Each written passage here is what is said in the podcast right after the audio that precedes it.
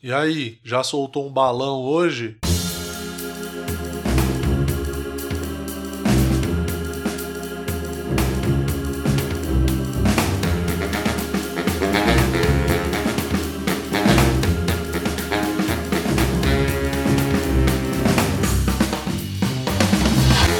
E aí, pessoal, vocês estão de boa? Tudo bem? Eu sou Murilo Moraes. Estamos começando mais um episódio do Escuta que eu te indico, o meu podcast.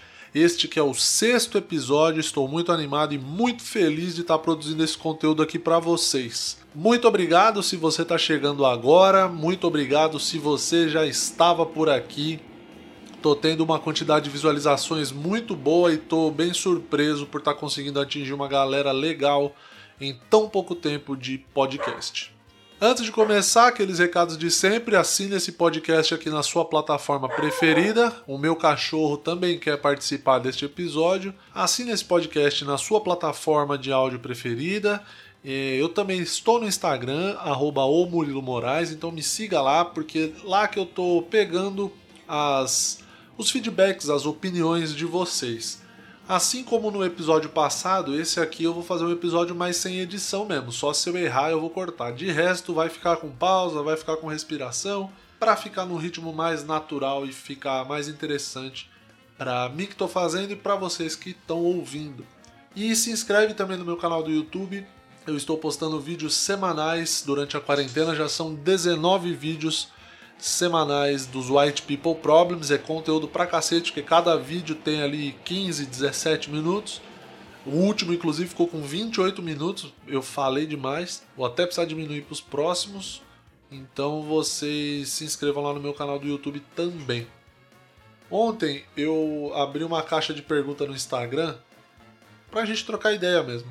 E aí algumas perguntas vieram bem parecidas e eu queria usar esse espaço aqui, como eu falei lá, para poder responder melhor essas perguntas, né?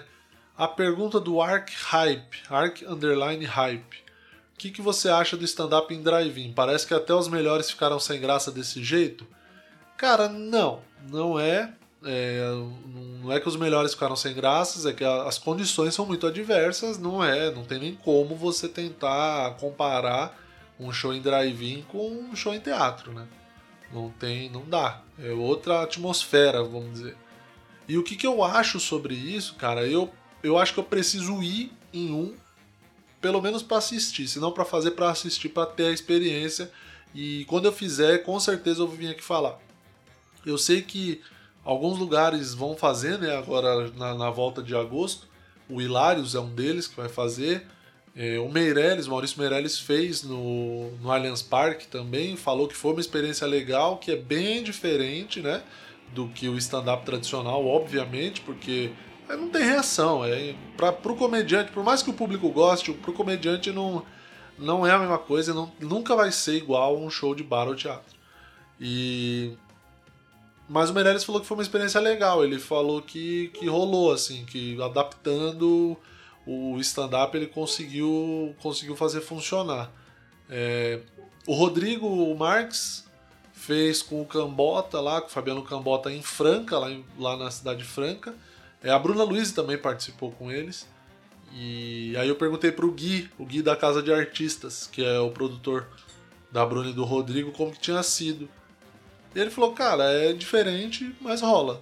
É, por mais que o Cambota não tenha feito stand-up em si, né? Como era um formato de talk show, então o Cambota ficava o Cambota convidado o tempo todo e batendo um papo. E aí o Cambota meio que dava a bola pro, pro convidado conseguir fazer umas piadas e contar um pouco do texto e tal. Então ele falou que rolou, mas é diferente, é... não é o mesmo ritmo. Até o ritmo de contar as piadas não, não dá para ser o mesmo de um, de um show de teatro, muda bastante, né? Então eu acho, eu acho que é isso. Eu tô afim de fazer pra, pela experiência. É, e porque preciso pagar a conta também, né? Que elas não se pagam sozinhas.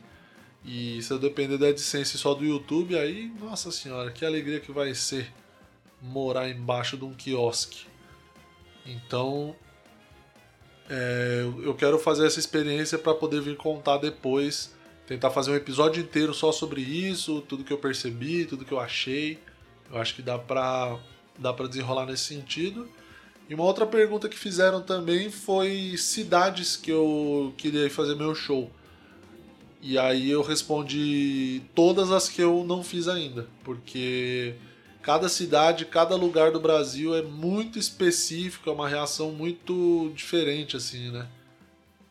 É, eu fiz o meu solo em alguns lugares, muito mais em São Paulo, dentro do estado de São Paulo. E aí acabei fazendo em Floripa, né, no Floripa Comedy Club também. E foram duas experiências bem distintas esses tipos de shows por conta do público e tal. Então cada cidade é única e eu quero ir realmente para todas as cidades que eu ainda não fui, menos para Rondonópolis, se você for de Rondonópolis. E aí eu citei também Recife, Recife que, puta, tem um, uma admiração imensa pela cidade, por toda cultura que a cidade o estado de Pernambuco produziram pro, pro país. E tenho muitos amigos de lá, né? Rodrigo Marques, o Kedney Silva, Nil Agra, Flávio Andrade, próprio Bruno Romano, que não é de Recife, mas morou muito tempo em Recife. Então, assim, acaba tendo uma uma identificação muito boa assim com, com os caras e por todos eles serem meus amigos eu acabo criando essa identificação com a cidade mesmo sem nunca ter passado nem perto de lá então é é uma cidade que eu queria que eu quero muito fazer meu show se possível é meu solo mas pelo menos uma participação eu quero fazer que que eu sei que vai ser muito legal então é isso, eu vou abrir, acho que eu vou abrir sempre essa caixa de perguntas. Eu gostei de trocar essa ideia no domingo com vocês. Então eu acho que dá para eu abrir essa caixa de perguntas aí todo domingo e aí dependendo das perguntas que vierem, o que eu não conseguir responder lá pelo Instagram mesmo, eu, eu respondo por aqui. O que, que vocês acham? Me manda lá no Instagram se você curtiu a ideia, se você é, quer ver a sua pergunta, eu respondendo a tua pergunta aqui. Eu posso testar fazer isso mais vezes. E acho que é legal pro começo do programa, né? Abrir com umas perguntas e vocês. A gente troca essa ideia indireta, vamos dizer assim. E aí depois eu parto pro tema do programa. Eu gostei de, de ter feito isso aqui. É, então me sigam lá no Instagram, como eu falei no começo, porque aí eu vou, vou começar a abrir essas caixas de perguntas todo domingo para usar aqui. E agora vamos para pauta deste programa.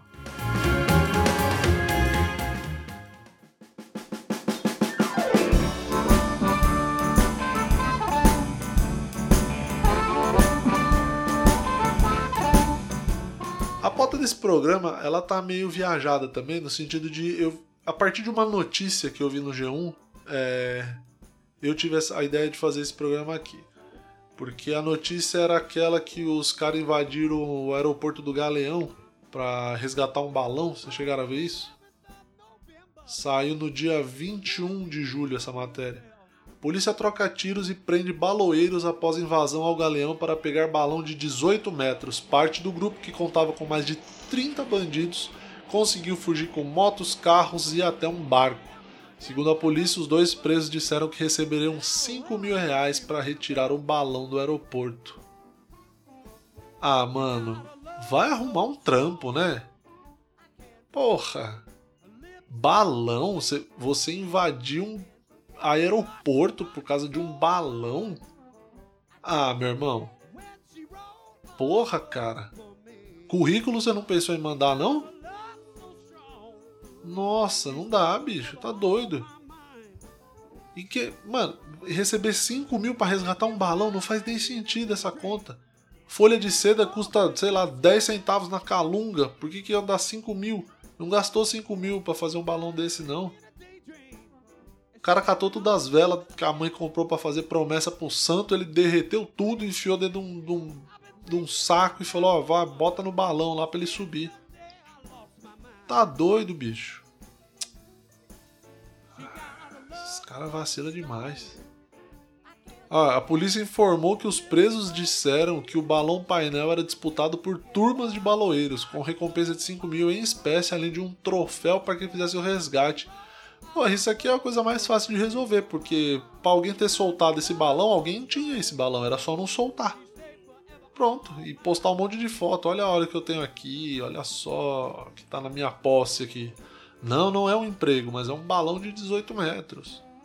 Olha que grande utilidade que eu tenho em minhas mãos aqui, ó. queimar floresta, derrubar avião, olha só, só benefício. E aí o cara mora com a mãe, com certeza, né? Porque o cara que passa o dia colando uma folha de seda na outra, ele só pode morar com a mãe. Não, o cara tá usando a educação artística da pior forma possível. Toda a habilidade que ele tinha, ele falou: como que eu posso fazer uma coisa que não vai ajudar em nada, mesmo sendo habilidoso? É que nem pipa. Eu acho que tem determinadas idades assim que você já não pode mais fazer determinadas coisas. Porque passa uma idade, você tem que porra, tem que evoluir com a vida, né, meu? Então, assim, você vê uns caras de. Ah, mano, uns caras de 30 anos soltando pipa. Porra, não dá. Eu lembrei dessa história porque quando eu era pequeno, é, eu morava em Ribeirão Pires, como eu já falei. Eu devia ter ali de 8 para 10, 12 anos assim. E aí tinha os meninos, os vizinhos lá que eram primos, moravam um do lado do outro, na casa do lado do outro. Tinha um tio deles que morava lá também, porque a mãe a avó deles morava numa, numa outra casa do lado, e aí esse tio morava com a avó. E aí o cara era um puta pipeiro, assim, um cara que soltava muito pipa e cortava, sei lá, 16 pipa por dia, o cara era foda. E ele fazia um cerol todo diferente lá, não sei se era com lâmpada fluorescente, que ó, olha, é só atitude responsável, assim, os anos 90 eles nos brindaram com atitudes muito responsáveis por parte dos adultos perante as crianças. Assim. Era, vamos vender bombinha para moleque de 15 anos, que eu já comprei muito. Vamos, claro que vamos. O que, que um moleque de 15 anos com um monte de pólvora na mão pode fazer? Não, não tem como dar errado, né? E aí uma vez estouraram uma caixa de correio de um desses primos aí. Depois foram descobrir que acho que o outro primo que tinha ajudado a colocar a bomba ou que tinha... olha, que maravilha assim, os anos 90, olha, era era o orgulho da Cipa. E aí esse esse tio do, dos meninos ficava o dia inteiro na rua soltando pipa e tal, e era o nosso herói, assim, era um cara que, porra, quando eu crescer eu quero ser igual esse cara. Quando eu crescer eu quero soltar pipa dessa forma aí pra cortar todo mundo e ser o ídolo do meu bairro. Não tem como, é isso que eu quero fazer da minha vida. Esses caras eram muito fera. Só que aí parando para pensar melhor, mano, esse cara era só um desocupado. Porque na época a gente tinha 12 anos, 10, 12 anos eu acho, e ele tinha 25. Então, assim, com 25 anos, ele passava todos os dias das férias junto com a gente na rua. Esse cara não trampava, né? Claramente. E aí é assim que os mitos caem, né? Aí que, aí que a gente cancela as pessoas do passado. Porque esse cara era um herói para mim, hoje já cancelei ele. E eu tinha até escrito um texto sobre o, os baloeiros. Texto de stand-up, que eu não sei porque eu nunca fiz ele, nunca testei, tinha algumas piadas só. E aí eu. Eu acho que até deletei esse texto. Eu procurei ele para colocar na pauta desse programa aqui não achei. Então eu provavelmente devo ter deletado. Preciso ver se está em algum lugar, alguma lixeira de algum aplicativo que eu estava usando. É, porque já faz tempo que eu escrevi. Aí eu lembro que na época do texto eu questionava a mesma coisa, assim, do cara, pô, você não trabalha não, bicho, pra você invadir um negócio no dia de semana, sei lá, pra poder pegar balão, velho. Foi dia 21 de julho, quer ver, ó? Hoje é dia 27, então sete dias seria amanhã. Na, na, na terça-feira, é o dia de hoje, na verdade, né? Eu tô gravando na segunda. Hoje, uma terça-feira à tarde, os caras tava com tempo livre para invadir o, o aeroporto. Será que eles estavam de home office, pediram dispensa do trampo, falando, não, preciso ir ali no mercado rapidão. E aí eu fiquei pensando que quando você vai procurar o seu primeiro emprego, muitas vezes você não tem ideia por onde começar, né? Não sei se mais gente teve isso, mas eu não tinha ideia por onde eu começava. Porque eu não tinha experiência de nada. O que, que eu ia fazer se, sei lá, quase tudo exigia experiência. Até que eu. Um dos meus melhores amigos. Ele. O pai dele tinha um escritório, tem ainda um escritório de contabilidade. E aí, na época, o office boy que tava lá tava saindo. Ele falou pra mim: Ó, se você quiser trampar lá e tal, fala com meu pai, você entra lá começa a trampar de office boy lá e tal. Eu falei, mano, vamos pra, vamos pra cima. Basicamente, a função do office boy é, é saber andar, né? Então, se você sabe andar, você já tem todos os pré-requisitos é, que um office boy precisa. Você precisa saber andar e ler, só. É isso. Então eu comecei trabalhando lá com 18 anos E fiquei durante dois anos lá. Foi, foi o meu primeiro emprego. Eu durei bem assim, trabalhando bastante. Os dois primeiros anos de faculdade eu fiquei trabalhando lá. E eu tava fazendo publicidade, então quer dizer, eu só queria trabalhar mesmo. Eu fiquei, fiquei lá amarradão trabalhando, aí depois de dois anos aí eu saí. Eles colocaram, eles colocaram acho que um outro motoboy no lugar, ou colocaram outro office boy, não lembro. E aí, daí eu fui trabalhar no telemarketing, que também não tinha nada a ver. Mas eu precisava pagar a faculdade e os estágios, geralmente na época lá, estágio em agência e tal, tinha, a maioria não era remunerada. E eu precisava pagar a faculdade, né? Aí eu fui pro telemarketing. Então às vezes o jovem, ele. Não sei, vai perdido se não tem uma base melhor. Pelo menos eu fiquei na época, eu não tinha muita, muita essa base de. Puta, já quero fazer publicidade desde, sei lá, desde que eu tenho 15 anos. Não, nada a ver. Eu descobri que eu queria fazer publicidade no terceiro ano do colégio. Não foi nada muito preparado, assim, foi muito supetão. E aí eu fiquei meio perdido nesse primeiro momento, né? E tem amigos meus que fizeram faculdade comigo de publicidade, mas nunca trabalharam com publicidade, em nada, assim. Com outra parada e aí acabou que acho que nunca utilizaram, ou sei lá, utilizaram pouquíssimo do, da publicidade em si, dentro de agência, no mercado de agência pelo menos. E aí sempre tem aquela pergunta, né? Fazer o que eu gosto ou, sei lá, fazer o que dá dinheiro? Já ouvi muito essa questão. Eu acho que dá pra. Acho que dá pra gente chegar no meio termo, assim. Eu claramente estou fazendo o que eu gosto, mas dinheiro mesmo e tá longe ainda. Mas aí veio a pandemia me mostrou que, porra, pelo menos você tá fazendo o que você gosta. Por mais sem grana que você esteja, tá rolando fazer conteúdo legal. Então, tipo, porra, legal pra caralho. Mas tem gente que trampa pra ganhar grana e, e leva o trampo da outra forma, né? Entende o trabalho de uma outra forma que é, porra, válido pra cacete também. Você entende o trabalho como trabalho e eu vou trabalhar para ter a minha diversão fora dali. Ali eu só vou usar como um meio para ganhar uma grana e a minha diversão ficar fora do trampo. Tem gente que consegue deixar dessa forma. Eu acho que, porra, o cara precisa ter realmente um autocontrole muito bom, assim, para conseguir separar bem essa, essa parte, porque é difícil, na minha opinião, né? Mas eu também sabia tanto separar que larguei um trabalho para ficar só com outro.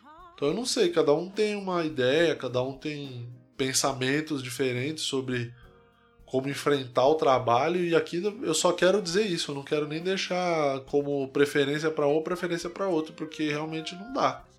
Então era só para abrir esse ponto para você pensar como você se sente melhor fazendo, entendeu? Principalmente você que é jovem. Esse programa acho que vai ser voltado para os jovens. Eu estava pensando nisso agora há pouco. Que do jeito que eu estou falando aqui muito de primeiro emprego, eu acho que o título do programa vai ser Jovem, esse programa é para você. Porque vou até anotar esse título aqui. E aí você decide perante o que o teu coração achar melhor. Se você acha que tem que ser mais feliz no trampo para ter uma qualidade melhor, beleza. Se você achar que o trampo é só um trampo mesmo, para ganhar dinheiro e eu viver toda a minha vida fora dali, entender que aquilo ali é X horas determinadas por semana que eu preciso para ter dinheiro para fazer o que me diverte, também tá correto, não tem problema nenhum. Então, como esperado, que eu não sabia para onde ia partir esse barco, ele partiu para esse ponto aqui. Eu comecei falando lá da, do balão e da pipa e tô dando dica de carreira pro jovem. Olha o que virou este episódio deste podcast. Olha para onde a falta de rumo pode nos levar. Virei o coach dos jovens agora. Era só o que me faltava. Virei o teste vocacional aqui na, na, nessa plataforma. Era tudo que eu esperava realmente. Era virar coach de jovem, que eu nem gosto. Mas disse também para todo jovem se ligar que precisa trampar, hein, jovem. Se você tem condição e papai te banca, vai trampar do mesmo jeito. Melhor jeito de aprender muita coisa na vida é trampando. E aí ficou mais um conselho de coach nesse programa. E acho que eu já abri mão, hein? Acho que esse programa vai ficar desse jeito mesmo.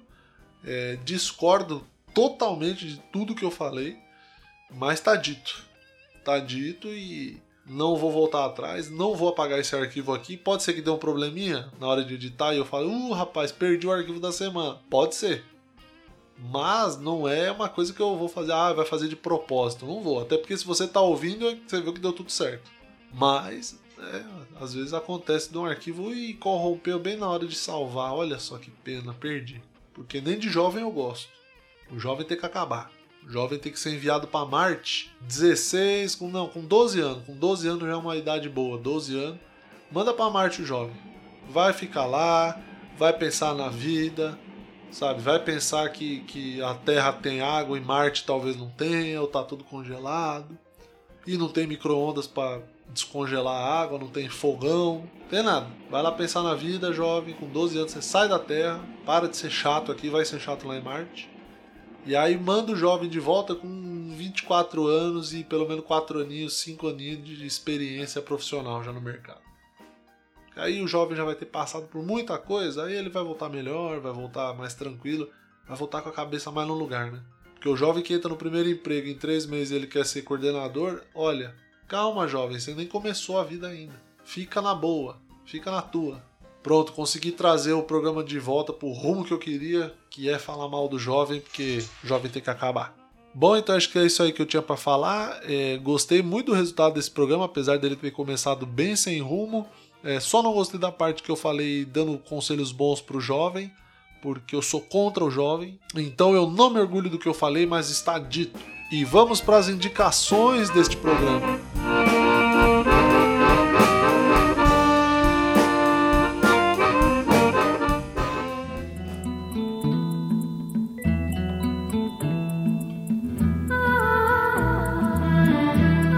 Aqui eu trouxe dois exemplos de opções que todo jovem tem, pelo menos essas duas opções para começar no mercado, para iniciar no mercado de trabalho. Se você não vê problemas para trabalhar em uma empresa de terceiros e ser um funcionário contratado, um prestador de serviço contratado pelas empresas, pelas grandes multinacionais do mercado de comida, você pode começar a trampar no McDonald's é um lugar que é uma rede mundial, então você já começa a sua carreira trabalhando em uma multinacional.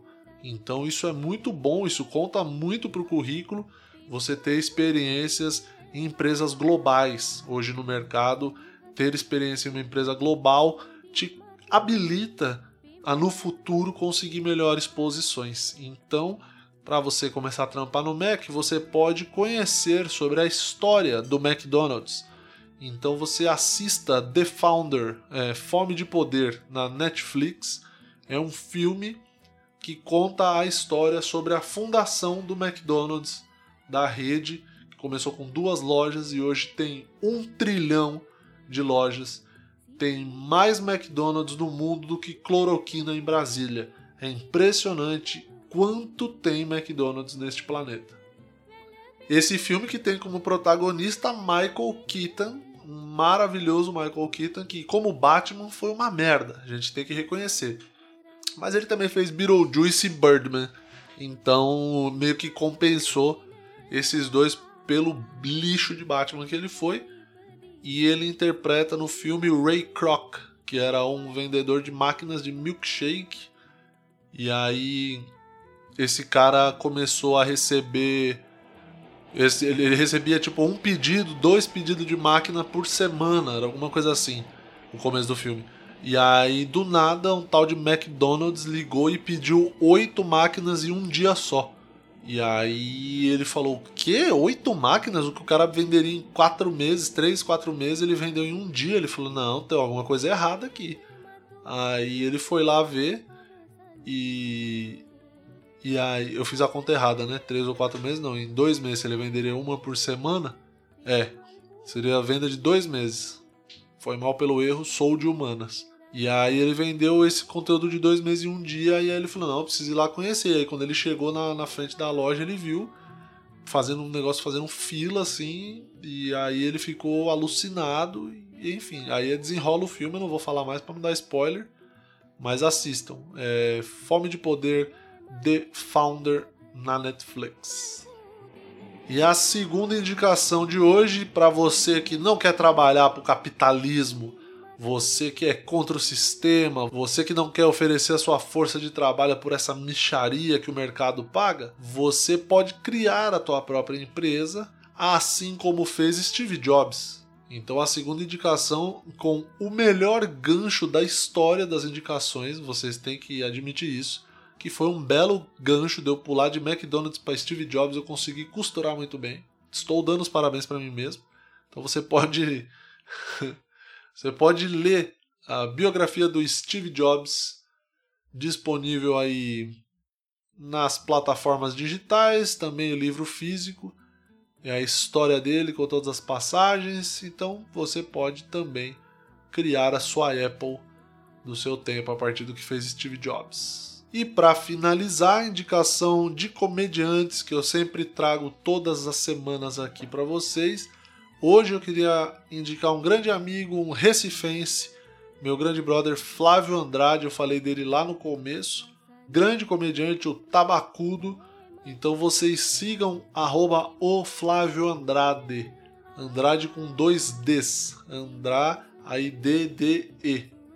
Porque o Flávio Andrade, ele agora tá numerólogo, né? Ele tá dos números, da numerologia, do, do que Flávio ele tá muito querendo saber o que os astros estão dizendo. Então ele colocou dois Ds no sobrenome dele.